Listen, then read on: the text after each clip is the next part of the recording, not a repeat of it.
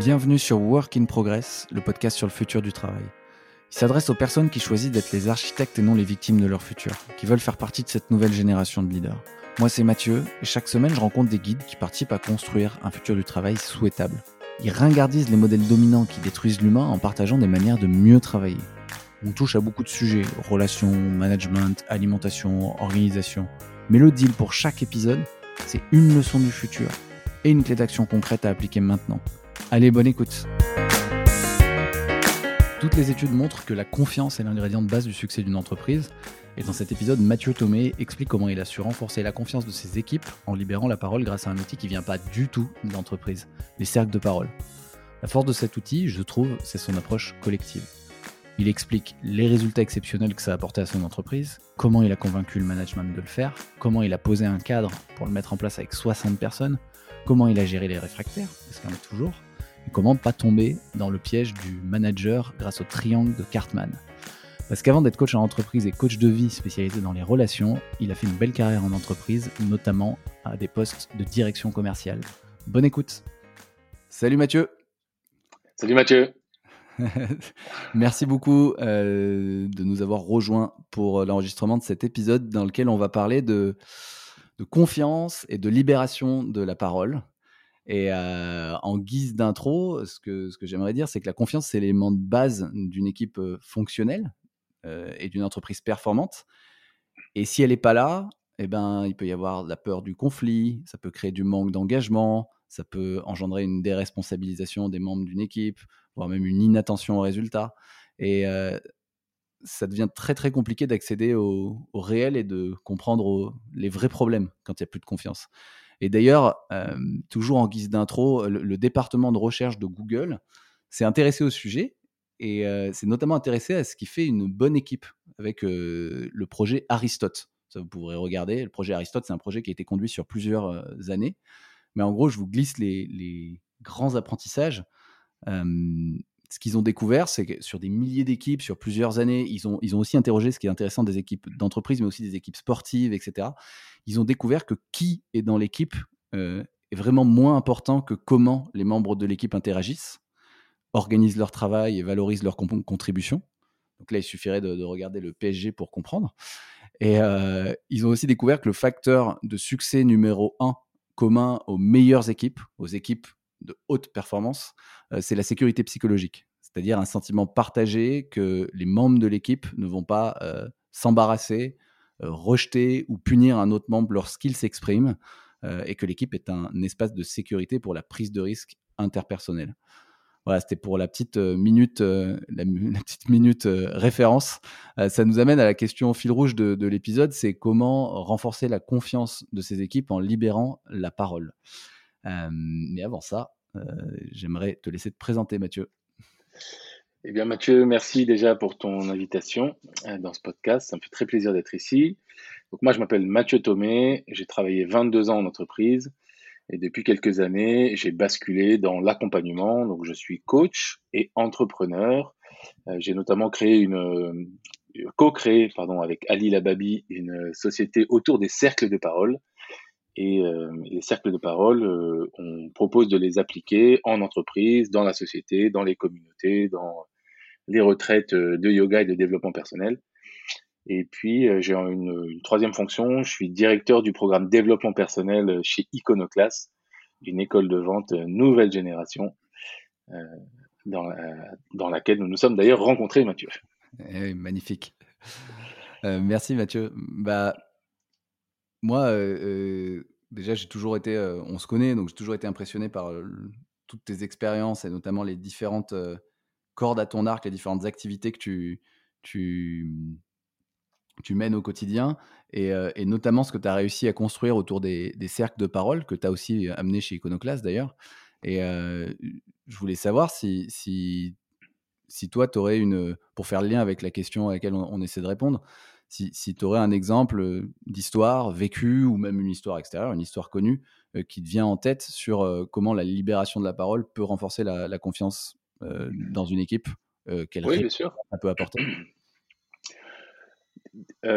Déjà, je voudrais dire en, préambule et en introduction qu'il n'y a pas de recette miracle. S'il y avait une recette miracle, ça se saurait. Il n'y a pas de technique qui soit absolument efficace dans tous les cas, puisque la confiance, en tout cas dans une équipe, ça fait appel aux notions de l'humanité, de la relation humaine, de la relation interpersonnelle. Euh, c'est ce qui fait la richesse de toutes ces relations et de l'étude de ces relations, c'est qu'il n'y a pas de certitude. et la première chose à, faire, ça serait d'abord d'y croire en fait. je veux avoir confiance en moi, je veux avoir confiance dans les autres et je veux avoir instaurer un climat de confiance dans mon entreprise. Ça, c'est la première chose, c'est d'avoir vraiment l'intention de le faire. Euh, l'histoire que je pourrais raconter, c'est euh, une histoire que j'ai vécue en tant que manager dans la dernière entreprise dans laquelle j'ai, pour laquelle d'ailleurs j'ai collaboré. Euh, donc j'étais chief revenue officer, j'étais responsable du revenu de, toute l'entreprise. Il y avait quatre lignes de revenus, donc quatre équipes commerciales avec quatre managers commerciaux pour chacune, de, enfin un pour chacune de ces équipes. Et quand je suis arrivé dans cette entreprise, il y avait pas mal de problèmes de confiance. Il y avait beaucoup de ragots, beaucoup de discussions à la machine à café, beaucoup de méfiance.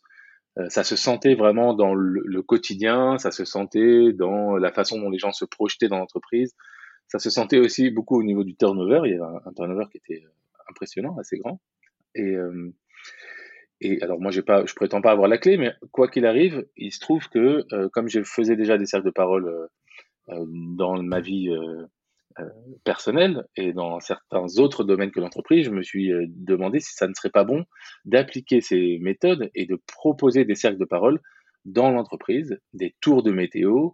et c'est ce que j'ai donc mis en place tous les lundis matins il y avait 60 euh, personnes dans une salle, euh, des commerciaux, des responsables du customer success, euh, des SDR qui géraient l'outbound, donc la prospection téléphonique.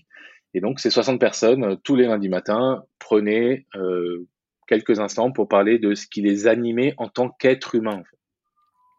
Souvent dans les entreprises, on, nous considère, on, nous évalue, on nous juge, on nous euh, représente par la fonction qu'on a. C'est important, bien sûr, la fonction qu'on a dans une entreprise, mais en dehors de la fonction, nous sommes des êtres humains, c'est-à-dire que nous ne sommes pas des fers humains. Euh, et donc, le simple fait de proposer cette, ce moment du lundi matin où chacun pouvait exprimer ses émotions, avec quoi il arrivait, est-ce qu'il avait des doutes, est-ce qu'il avait euh, du découragement, est-ce qu'il était au contraire ultra motivé, est-ce qu'il avait euh, un conflit avec une personne de l'équipe ou une personne de l'entreprise euh, qui le qui le chagrinait ou qui l'empêchait d'être dans une, démarche fluide, alors bah, il avait cette possibilité justement de s'exprimer. Et dans un tour de parole, ce qu'il faut savoir, c'est que quand une personne s'exprime, personne ne répond. Donc il n'y avait pas Mathieu, le grand sauveur, le manager, qui disait ah tu sens ça, maintenant tu vas faire ceci, tu vas faire cela. Et donc la parole tournait comme ça, ta ta ta ta ta ta ta. Et donc les personnes s'autorisaient à être et s'autorisaient à se montrer telles qu'elles étaient. Et ça pour moi c'est un des vecteurs de la confiance qu'on appelle l'authenticité. Euh, et c'est très important en fait de pouvoir s'autoriser à être et euh, ce qui est relié aussi à la vulnérabilité. C'est-à-dire que dans l'authenticité, on pourrait, on pourrait penser, et ça se voit surtout dans les entreprises, dans les startups à forte croissance, où il faut toujours arriver sous son meilleur jour, dire qu'on est à fond, dire que tout va bien, dire que on est ultra motivé, qu'on a les, les, meilleures idées du monde, etc moi, je ne pense pas que ce soit possible sur le long terme. Et je pense que c'est bien, du coup, d'autoriser euh, l'authenticité et la vulnérabilité. C'est-à-dire d'autoriser quelqu'un à dire, même un directeur commercial, à dire euh, j'ai des doutes, euh, je ne sais pas comment je vais y arriver et je suis un peu perdu dans ma stratégie. Moi, je trouve ça magnifique. Je trouve que c'est pas du tout une, une preuve d'échec. Au contraire, c'est une preuve d'humanité et que cette humanité étant la base de la confiance, ça renforce la confiance. Quoi qu'il qu'il en est, sur euh, ce cercle de parole qui avait lieu tous les lundis matins, euh, je l'ai fait pendant euh, un an et demi, et il s'est trouvé que bah, dans les feedbacks déjà, les feedbacks que j'ai reçus, c'était vraiment marquant. tout le monde en parlait de, cette possibilité de se mettre en relation avec. Il y a de moins en moins de ragots, de moins en, moins en moins de temps de passer à la machine à café à critiquer ceci ou à s'inquiéter de cela et à, et à mettre euh, de l'huile sur le feu. Euh, les résultats commerciaux étaient atteints. Je ne sais pas si c'est euh, voire dépassé, mais je ne sais pas si c'est concomitant. Mais en tout cas, il y a un autre facteur qui est très important, qui là se mesure, c'est le turnover. Le turnover, il a été réduit de 80-85% dans l'équipe en question. Ce qui est quand même vraiment très important. Donc voilà pour la petite histoire. il y en a d'autres des histoires, mais celle-là, elle me parlait, elle me parlait particulièrement. merci beaucoup pour le, pour le partage, Mathieu. C'est hyper impressionnant. Avec moins, enfin 85% de turnover en moins en, en un an et demi, c'est fort. Ce qui est aussi fort, c'est que j'ai cru entendre que en fait, as fait ça avec 60 personnes, c'est ça? Ouais. Ah ouais, c'est non. tu as mis en place un cercle de parole, donc collectif, donc un cadre qui crée un cadre sécurisant pour s'autoriser à être authentique, vulnérable, euh, avec 60 personnes, en plus euh, sur la fameuse réunion du lundi matin que, que tout le monde déteste normalement. Quoi. Exactement. Avant d'attaquer sur les chiffres, où on en est, où est comment on va faire pour atteindre les objectifs, euh, comment le marketing va nous aider, et puis quels sont les, les, les, les bilans stratégiques. avant ça, d'abord on parle de soi. Et, et, ça, mais mais concrètement, juste, juste comment tu mets ça en place? Parce que je l'imagine bien à 2-3 personnes, quoique, d'ailleurs, euh, c'est peut-être pas si évident, mais, mais à 60 personnes, comment tu mets ça en place concrètement? Et là, ça peut aider des gens qui, qui voudraient mettre en place quelque chose pour que ça fonctionne et que ça bouffe pas 3 heures euh, dans la matinée. Quoi. Ouais, bien sûr. En fait, c'est très simple. Tu en as parlé, c'est mettre le cadre, poser le cadre. Le, cadre, c'est de dire que Bon, évidemment, à 60, on ne prend pas une minute chacun pour parler parce que ça voudrait dire qu'on reste une heure à parler, ce qui est long. Donc, le cadre, c'est trois idées. Euh, Aujourd'hui, je, je me sens motivé, euh, dynamique et euh, enthousiaste. Et la personne d'à côté va pouvoir dire, bah, moi, aujourd'hui, je suis démotivé, fatigué et j'ai envie d'être en vacances. Je te dis n'importe quoi. Et puis, ça passe. Donc, ça, déjà, réduire le temps de parole à trois idées, qui mmh. fait, euh, même si ça dure 20 secondes, tu vois, ça, ça réduit d'autant le temps qu'on va tous passer ensemble. Le deuxième euh, élément très important, c'est pas de rebond. Il n'y a, pas, y a personne qui, euh, si tu t'exprimes toi, Mathieu, il n'y a personne qui doit dire Ah, Mathieu, par rapport à ce que tu as dit, moi j'ai envie de te dire, ou je te conseillerais ceci, ou ça me fait penser à ma tante qui avait dit ça la semaine dernière. Il n'y a pas de rebond, il n'y a pas d'échange, il n'y a pas de débat, il n'y a pas de discussion en fait. Et le troisième euh, cadre important, c'est la confidentialité. C'est-à-dire que évidemment, si un, commercial arrive dans la salle et dit moi je suis démotivé, je pense que j'y arriverai pas. Le but c'est pas que le manager euh, donc qui a la responsabilité de cette personne lui tombe dessus juste après en lui disant bah attends comment tu peux dire que tu es démotivé, qu'est-ce que c'est que cette histoire? Évidemment que non.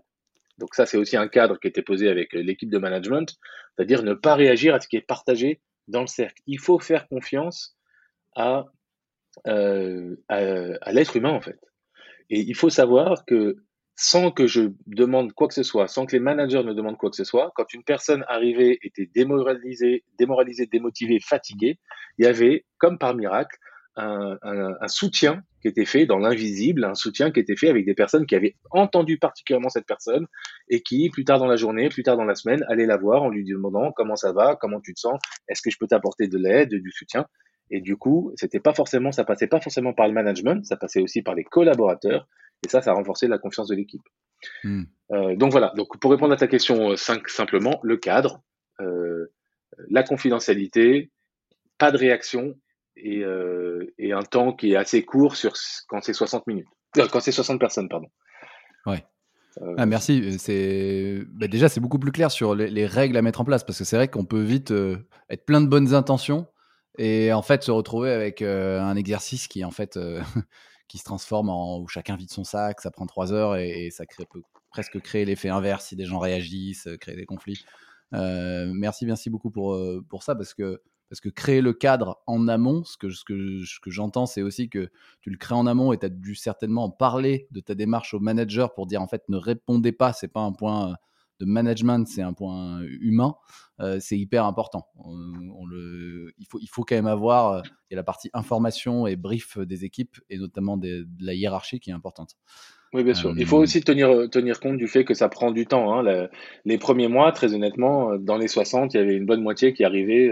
Tu imagines, c'est des commerciaux quoi, qui sont un peu dans le, cette, cette dynamique de il faut qu'on y aille, on, est, on, on baisse pas les bras, on va atteindre nos objectifs, etc. Et donc, il y avait quand même pas mal de, de personnes qui, qui rechignaient au début à se livrer et qui avaient peut-être peur d'ailleurs de, des conséquences que ça pouvait avoir de se livrer. Et puis au, fur et à mesure, la confiance s'est installée, s'est instaurée. Et donc, euh, je peux te dire qu'après un an, comme moi, je n'étais pas là lundi matin, le cercle se tenait, il y avait quelqu'un, tout le monde voulait faire ce, ce cercle. Et, et, et, justement, euh, avant de, c'est intéressant le, la partie réfractaire parce qu'il y en a toujours. Comment, enfin, tu l'as présenté aux équipes avec quel objectif? Parce que là, tu me dis que le résultat, bon, ça a été moins 85% de turnover, mais au début, c'est quand tu amènes quelque chose dans une entreprise, souvent, essayer de dire, bah voilà, ça, l'objectif de ça, ça va être ça, quoi. Ah ouais, non, c'est pas trop mon, c'était pas trop mon approche. C'était plutôt la conviction. C'était plutôt ma croyance, c'est ça. Euh, comme je te comme je l'ai dit, c'est-à-dire nous sommes des êtres humains avant d'être des fonctions, avant d'avoir un rôle dans l'entreprise. Et je pense que c'est important que les toutes les parties de l'être humain puissent avoir leur place euh, dans l'entreprise. Et donc, quand je dis toutes les parties de l'être humain, moi j'ai tendance à penser qu'on a quatre dimensions essentiellement, euh, qui sont le mental, le physique. Donc ça, c'est les dimensions hypertrophiées dans l'entreprise. Hein. En gros, qui avait même des noms avant col blanc, col bleu. Euh, mais on a aussi deux autres dimensions qui sont très importantes. C'est la relation euh, émotionnelle, enfin la dimension pardon émotionnelle et la dimension spirituelle. Euh, bon, ça c'est encore un autre sujet, mais mais voilà, donc quatre dimensions, et je pense que c'est important de donner sa juste place, bien sûr, aux émotions, à la relation, à la spiritualité, au mental et au physique, de manière à avoir des êtres humains équilibrés qui collaborent sur un projet, parce que c'est ça une mmh. entreprise. Mmh. Et, mmh, ok. Et donc malgré le bon sens que ça peut avoir, il y a forcément des, des réfractaires ou des, ou des individus bloqués. J'imagine que toi, tu, tu, les remarques. comment, là, là, le cercle de parole, il y a une gestion collective de la libération de la parole, de la création d'un cadre qui crée la confiance. Comment tu gères au niveau individuel? Parce qu'il y a forcément des gens bloqués ou forcément quand même des sujets. Ils ont le droit d'être bloqués. Ça peut, peut pas être géré que au niveau collectif, j'imagine. Mmh. Mais tu vois, déjà, c'est comment je gère ça, c'est en ne considérant pas que tout le monde doit pouvoir avoir envie de, partager authentiquement tous les lundis matins comme ça et de s'ouvrir à tout le monde. C'est ok d'être euh, euh, réfractaire, c'est ok d'être euh, en résistance, c'est ok de dire le lundi matin dans ce cercle, moi j'ai pas envie de parler. Ok. C'est ton statement en fait. C'est justement c'est comme ça que tu es maintenant quoi. Et c'est très intéressant. Et ça serait la culture du résultat voudrait que euh, j'aille voir cette personne ou qu'un autre manager aille la voir en disant euh, quand même euh, ce matin on a trouvé que tu étais résistant, il faudrait que tu parles. Ben non. En fait, si elle a pas envie de parler, elle a pas envie de parler. Et peut-être que le lundi d'après ou le lundi encore d'après, eh ben elle aura quelque chose à dire. Et c'est très, c'est vraiment important, tu vois, de se dire, je lâche le retour sur investissement, je lâche euh, la hmm. mesure du retour sur investissement, même si j'en ai parlé tout à l'heure, euh, et je lâche un peu la culture du résultat qui il faut que tout le monde soit, soit euh, ouvert, authentique, vulnérable ou dynamique. Non, en fait, c'est justement génial de ne pas considérer que ça puisse être le cas. Ensuite, bien sûr, le seul cercle de parole dont je parle le lundi matin ne suffit pas. Euh, C'est-à-dire que dans les relations one-to-one -one que moi j'avais avec les managers ou que les managers que je leur demandais d'avoir avec les collaborateurs, c'était vraiment d'ouvrir euh, la possibilité du partage authentique et honnête. Euh, donc déjà, organiser des temps, de rencontre, des temps de rencontre dédiés à ça. Soit dans les one-to-one opérationnels, mettre un tout, petit, un tout petit temps de Salut Mathieu, comment tu te sens en ce moment? Comment ça va pour toi? Et pas le habituel Salut Mathieu, ça va? Oui, ça va? Ok, salut. Bon, alors on y va. Alors tes chiffres, on en est où Vraiment prendre le temps d'écouter, euh, prendre le temps d'ouvrir la possibilité à la personne de, dire comment elle va, comment ça va pour elle, prendre le temps d'écouter, juste écouter, sans vouloir être dans le l'archétype du sauveur, de attends, mais je vais faire ceci, alors on va faire cela, et vraiment juste écouter, recevoir simplement, et puis euh, poser la question si éventuellement euh, il y a quelque chose qui peut être problématique, de savoir si moi je peux être d'une aide quelconque, si je peux t'apporter euh, du soutien. Et mettre ça en place dans les one-to-one, bah, ça permet à la personne de savoir qu'elle a la possibilité de dire où elle en est, elle a la possibilité de partager ce qu'elle vit, ce qu'elle traverse, dans le cadre de l'entreprise, bien entendu. Hein, après, il suffit de recadrer. Et puis, ça, ça lui permet aussi de savoir qu'elle est écoutée et que quelqu'un lui propose de l'aide et du soutien. Hmm.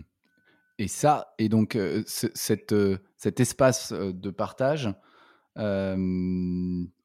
one-to-one, ça, tu l'inclus dans un, dans un point euh, hebdo, par exemple? Tu prends 5 minutes au début du point, c'est ça que tu fais? Parce que tu ne vas pas recréer des points avec tout le monde. Enfin, ça, ça dépend des, bon, ça dépend des organisations. Ça dépend des organisations, ça dépend de où sont les équipes, la localisation, ça dépend de, bon, ça dépend de plein de choses. Mais effectivement, en tout cas, là, dans cette équipe-là dont, dont j'avais la responsabilité, c'était toutes les semaines dans le one-to-one.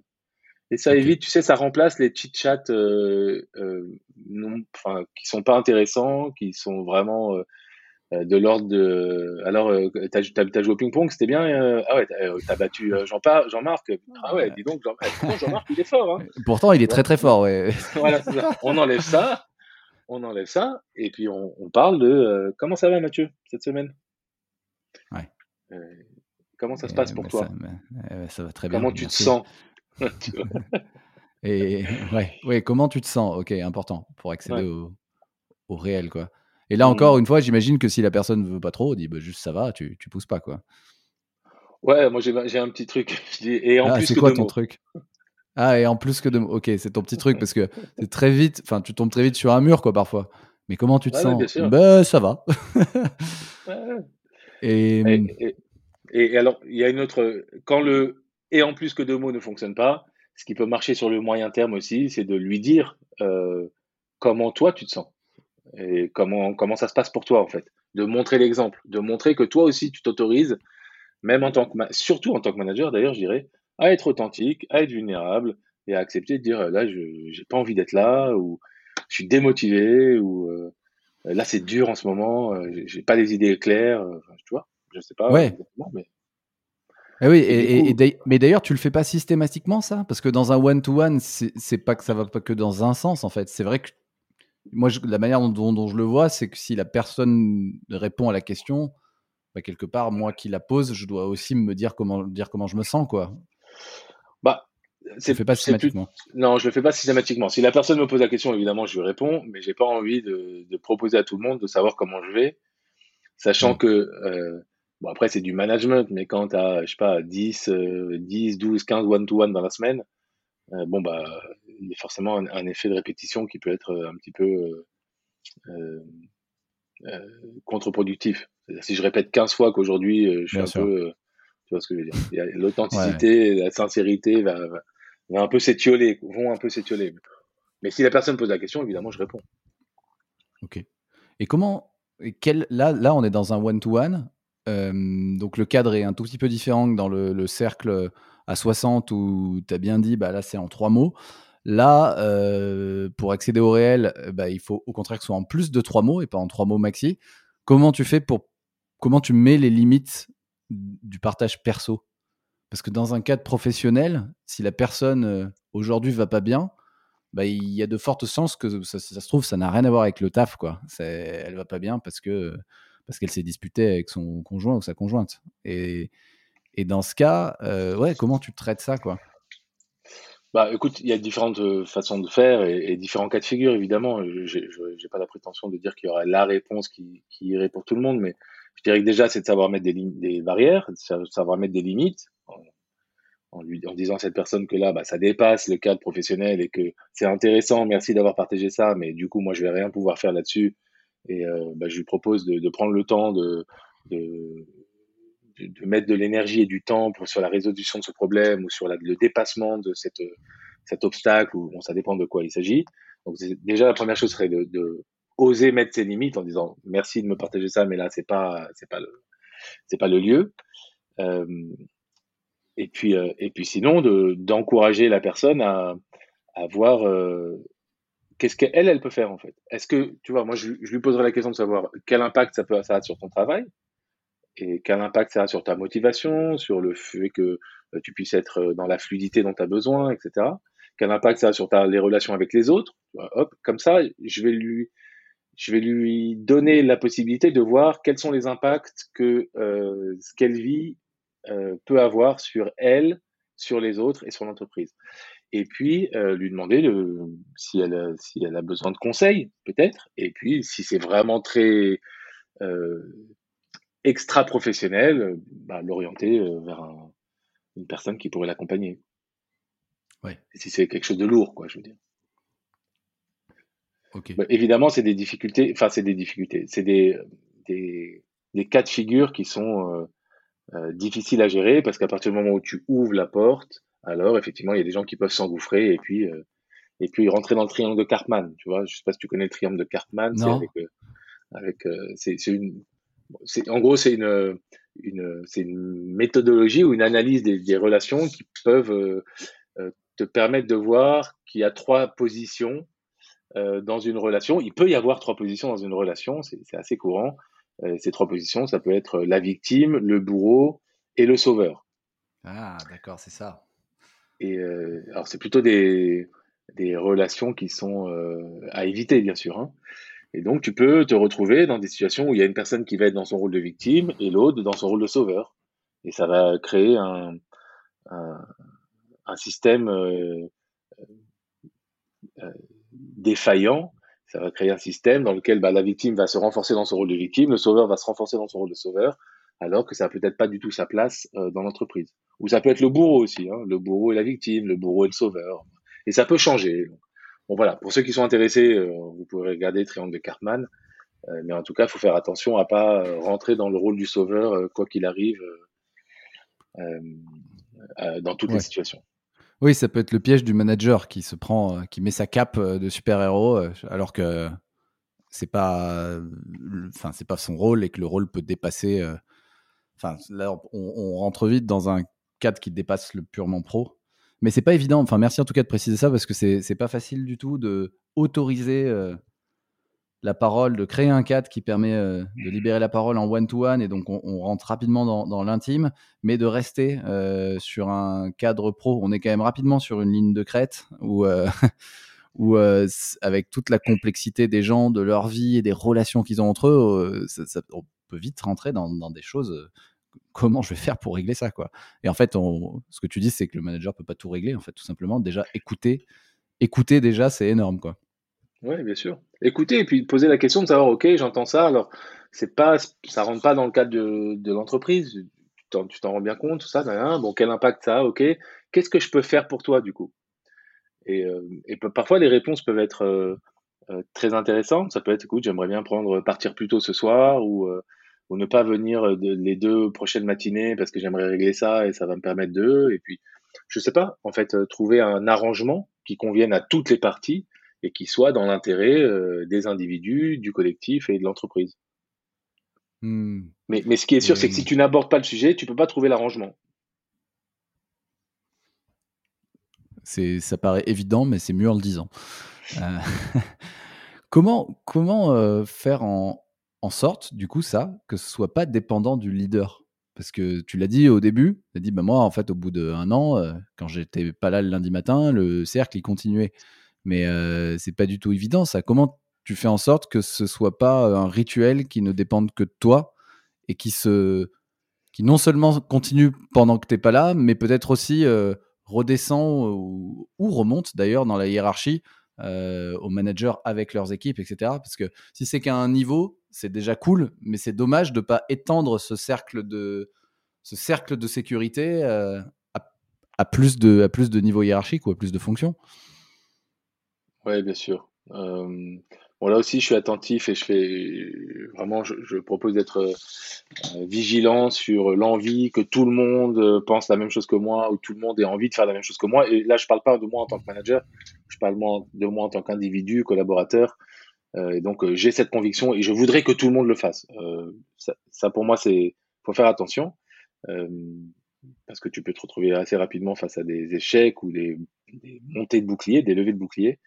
Euh, en revanche, que tu peux là où là où tu peux agir, c'est dans ta sphère de responsabilité. Euh, donc euh, tu peux créer de la confiance, de la relation de confiance avec ton voisin de gauche, ton voisin de droite, la personne que tu vois une fois par mois, qui est dans un autre bâtiment ou un autre pays. tu peux vraiment le faire à ton niveau en fait. Alors bien sûr, tu mmh. peux pas, peut-être que tu peux pas dire, je voudrais faire un cercle de parole tous les lundis et puis voilà, ça va, ça va inclure toute l'entreprise tu pourrais le proposer, mais peut-être tu peux pas le mettre en place si tu n'as pas cette responsabilité-là. Mais en tout cas, euh, libre à toi de, créer des relations euh, euh, humaines de confiance avec toutes les personnes qui sont autour de toi. Et ça peut commencer par le simple fait de ne pas juste se dire bonjour en ne se regardant pas et en, en, disant le fameux ça va, ça va et toi? tu vois, juste prendre le temps de bonjour Mathieu, comment tu te sens aujourd'hui? Euh, bah, ça va bien pour moi, ok, super. Bah, écoute, moi aussi, ça va. Et puis, mais euh, je suis hyper content. Tiens, je voulais te proposer de te raconter qu'hier soir, j'ai fait ceci, ça me met vraiment en joie. J'ai vécu une expérience extraordinaire, etc., etc. Juste prendre ce temps-là, euh, prendre le temps de regarder les gens, euh, prendre le temps de, de s'intéresser à eux, de ne pas les cantonner à leur fonction, tu vois. Les commerciaux sont des bourrins, euh, ils n'en ont rien à faire du reste de l'entreprise. Bon, tu vois, tous ces euh, les techos sont des gens comme ça, etc., etc. non, il faut pas cantonner les gens à leur fonction, s'intéresser à eux, etc., etc. Enfin, tout ce dont j'ai parlé. Et puis, euh, et puis déjà le, le faire, euh, le faire dans ta sphère de responsabilité, euh, c'est déjà super. Ok, ok, ok. Et, ben, et justement, comment comment moi, du coup, je peux participer dès maintenant à libérer la parole dans mon environnement de travail? Donc, donc ce que tu dis, c'est que c'est pas, c'est ce que tu viens de dire. Est-ce que, est-ce que tu recommandes de, de mettre en place, euh, même à toute petite échelle, euh, un cercle de parole euh, dès lundi prochain dans, dans, dans l'équipe ou, de démarrer en one-to-one C'est quoi la marche à suivre Faut pas être trop. tu sais, ça peut être vu, enfin comme tu l'as dit, lever de bouclier. tiens, qu'est-ce qu'il qu'est-ce cherche à faire que, Comment on procède quoi? C'est d'un coup Il y a des étapes?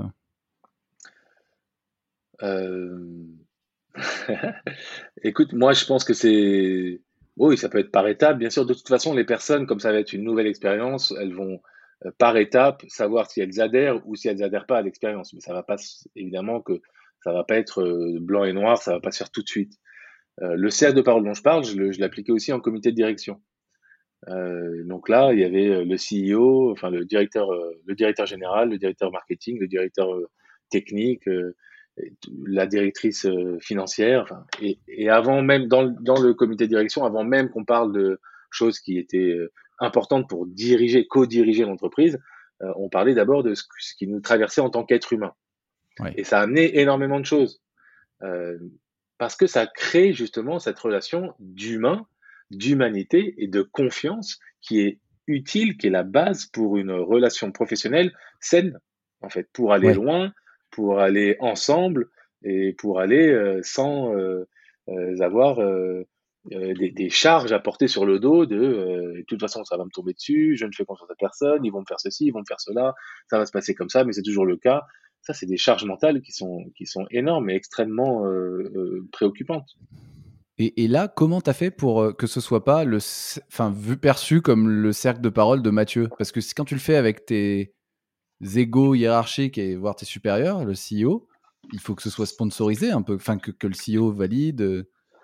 C'est toi qui l'amène comme ça je, trouvais que c'était une, je trouvais que c'était une très bonne idée et je suis allé euh, faire part de mes convictions au CEO qui a trouvé que c'était quelque chose euh, euh, qu'il voulait, enfin en tout cas il voulait tester l'expérience et donc il m'a donné la possibilité de d'animer le comité de direction pendant deux mois euh, ce que j'ai fait. Et ensuite, cette expérience s'est montrée concluante parce que les, les, différents protagonistes ont dit que effectivement c'était c'était génial de, euh, de commencer comme ça et que ça a apporté quelque chose en plus. Quoi.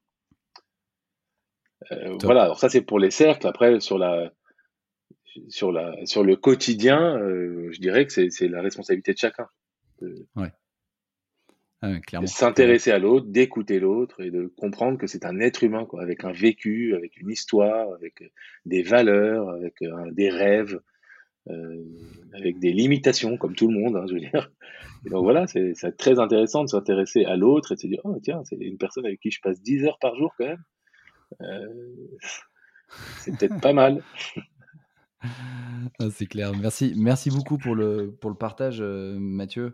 Moi, je, hum, ce que je retiens, là, c'est la minute récap, euh, c'est ma minute récap.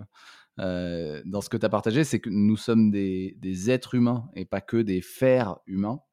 Et euh, que du coup, c'est très très important pour, pour, libérer la parole et, créer de la, confiance, de, de, créer un cadre sécurisant qui autorise la vulnérabilité de chacun dans l'entreprise. Et ça, tu l'as fait par la création d'un cercle de parole au tout début d'une réunion avec, euh, avec euh, beaucoup de tes employés, mais ça peut marcher à 3 comme à 60. Et les résultats ont été hyper impressionnants puisque ça a créé pas mal de confiance, mais vraiment le, chiffre tangible, c'est que ça a diminué le, turnover de 85%. Et ce cadre, comment tu l'as créé? En, réduisant vraiment le temps de parole à trois idées, en interdisant le rebond. C'est pas un espace de, d'échange. Enfin, l'échange se fait par l'écoute à 100%. Et bien sûr, c'est un espace confidentiel. Et, et, ça, ça peut se faire en collectif et en one-to-one, simplement pour créer cet espace-là. la, question comment ça va, mais la vraie question comment ça va, avec une réponse en plus de deux mots, c'est un outil ultra efficace qui peut s'intégrer dans un point hebdo, par exemple 5 minutes au tout début. En tout cas, moi, je l'ai fait avec mes équipes, je l'ai testé et c'était, enfin, c'était, super. Ça, pouvait, ça me permettait d'accéder à des choses auxquelles j'aurais pas pu accéder ou j'aurais pas pu voir autrement. Et le, petit, le petit warning que tu nous mets, c'est attention de ne pas rentrer dans le triangle de Cartman. Victime, bourreau, sauveur. C'est des rôles qui sont, qui, sont, qui sont communs, dans lesquels on peut vite entrer, et notamment le rôle du sauveur pour le manager, et qui crée une, un cercle plutôt, plutôt vicieux finalement. Et, et si quelqu'un partage quelque chose de trop perso, pour limiter un peu le, pour essayer de poser aussi le cadre, on reste dans le cadre professionnel, euh, lui demander quel impact ça a pour toi, euh, qu'est-ce que je peux faire pour toi, euh, sans forcément pouvoir apporter toutes les réponses, c'est déjà entendre l'autre et prendre en considération ses problèmes perso, sans, sans, forcément y apporter une solution au travail, mais au moins les avoir entendus, ça, ça aide déjà beaucoup. voilà, ça c'est ce ce que je retiens.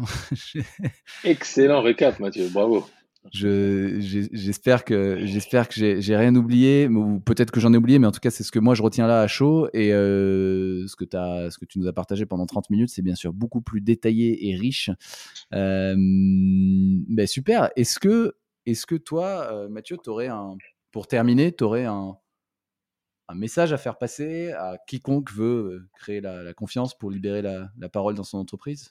Ce message, ça peut être une reco de livre, une citation. Enfin, c'est vraiment ce qui vient à l'esprit. Quoi.